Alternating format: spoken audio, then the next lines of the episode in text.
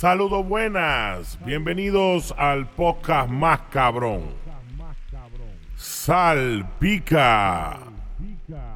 En este día estaremos haciendo una prueba de sonido para que vayan escuchando mi voz y vayan ya familiarizándose con el podcast más cabrón de República Dominicana para el mundo.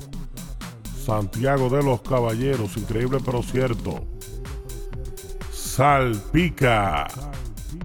Ya saben, esto es una voz solamente para ver cómo funcionaba el programa y para ver cómo se distribuyen las plataformas digitales en las redes sociales y ver cómo se puede ganar dinero directamente desde tu casa haciendo el verdadero podcast más cabrón, salpica.